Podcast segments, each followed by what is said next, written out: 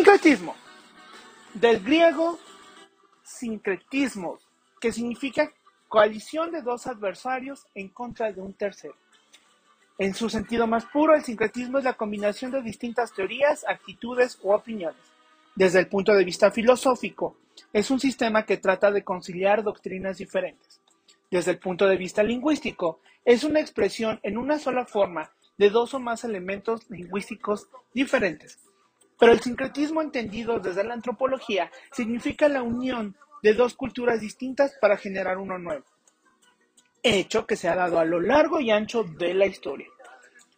El sincretismo ha sido el punto de origen de culturas tan maravillosas como la griega, la romana, la egipcia, y así me la podría pasar hablando todo el día de culturas que han nacido gracias a este fenómeno.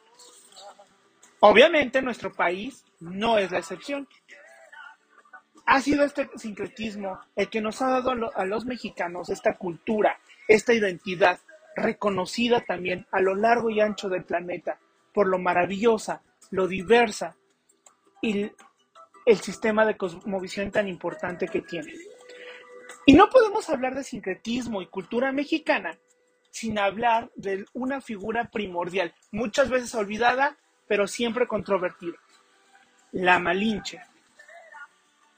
La historia de la Malinche es por demás fascinante, es por demás desafiante. Para algunos, una aliada, para otros, una traidora. Pero debemos entender que es una mujer que desafió los cánones propios de su época. Malinche, como le decimos ahora, no se llamaba así. Su nombre era Malinali Tenepal. Malinali hacía referencia a una antigua diosa, a la diosa lunar Malinali Xochitl, o también podía ser entendida, entendida como Malinaloch, que era la hermana de Huitzilopochtli, el dios principal de, de la guerra de los aztecas, y esta diosa era una bruja que doblegaba a los hombres poniéndolos a sus pies por su amor. Una hechicera en su más amplio sentido. Algo inaceptable para los aztecas y los pueblos, y los pueblos prehispánicos que dominaban en estas tierras. Y el segundo nombre, Tenepal, que significa de cal, se lo adjudicaron a Malinali por tener un poco más clara la tez que los demás. Hecho curioso es que Malinali nació en un día funesto para la cosmovisión de los pueblos prehispánicos.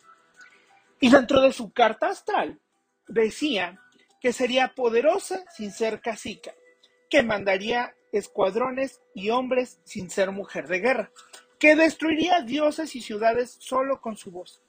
Y lo más importante que decía el presagio era que moraría al lado del gran Quetzalcoatl.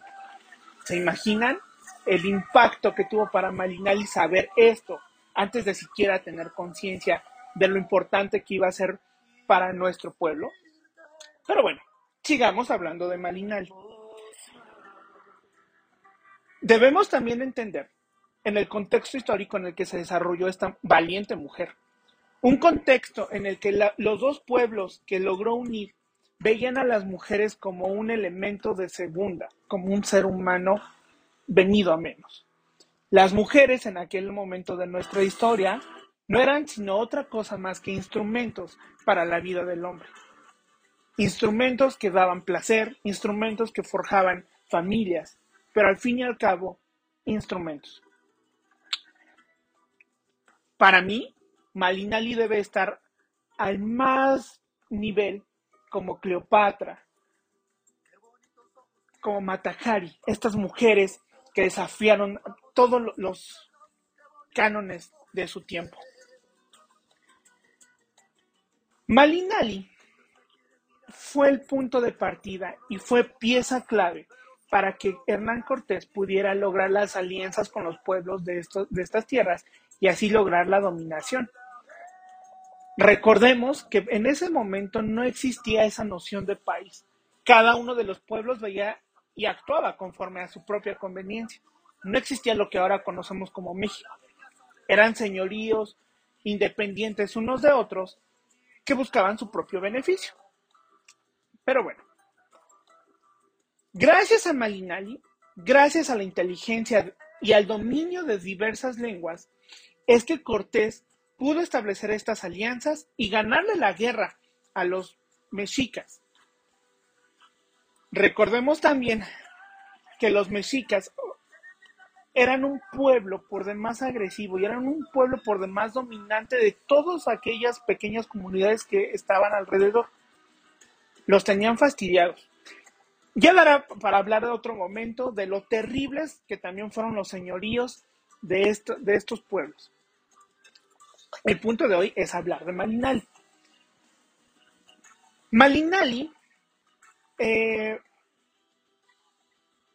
era una mujer valiente, era una mujer que tuvo que vivir a las exigencias de este México salvaje, con caballeros, con señores de horda y espada, una mujer que vivió valientemente.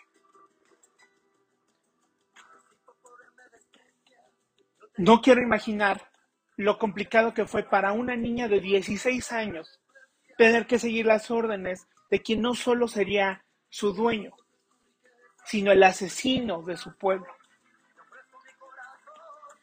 ¿Se imaginan el, el gran dilema de Malinali?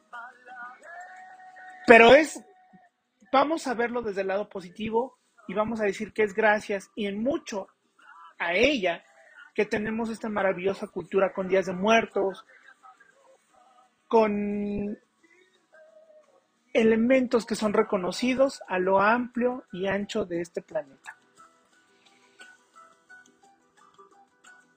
Y vamos a luchar por las muchas malinalis que hay afuera, pidiendo justicia,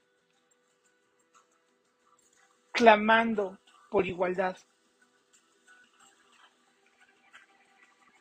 ¿Cuántas hay allá afuera y que no hemos reconocido? Dentro del mito de Malinali hay uno que dice que ella es en realidad la llorona. Y que cuando la llorona, o Malinali en este caso, llora a lo largo y ancho de las avenidas por sus hijos, no es por los que pudo llegar a procrear, sino por los hijos que significamos todos los mexicanos ya que no solo fueron 300 años de dominación española, sino todas las desgracias que han venido posterior. Pero bueno, no vamos a ponernos tristes, no vamos a ponernos melancólicos, vamos a reconocer que gracias a Malinali, pieza fundamental de la conquista, hoy podemos disfrutar de un Día de Muertos en el que gozamos de elementos tanto cristianos como prehispánicos, en los que la muerte no es otra cosa, sino que el paso a un, siguiente plano.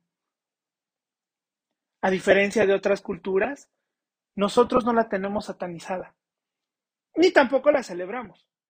Simplemente la respetamos y disfrutamos con ella.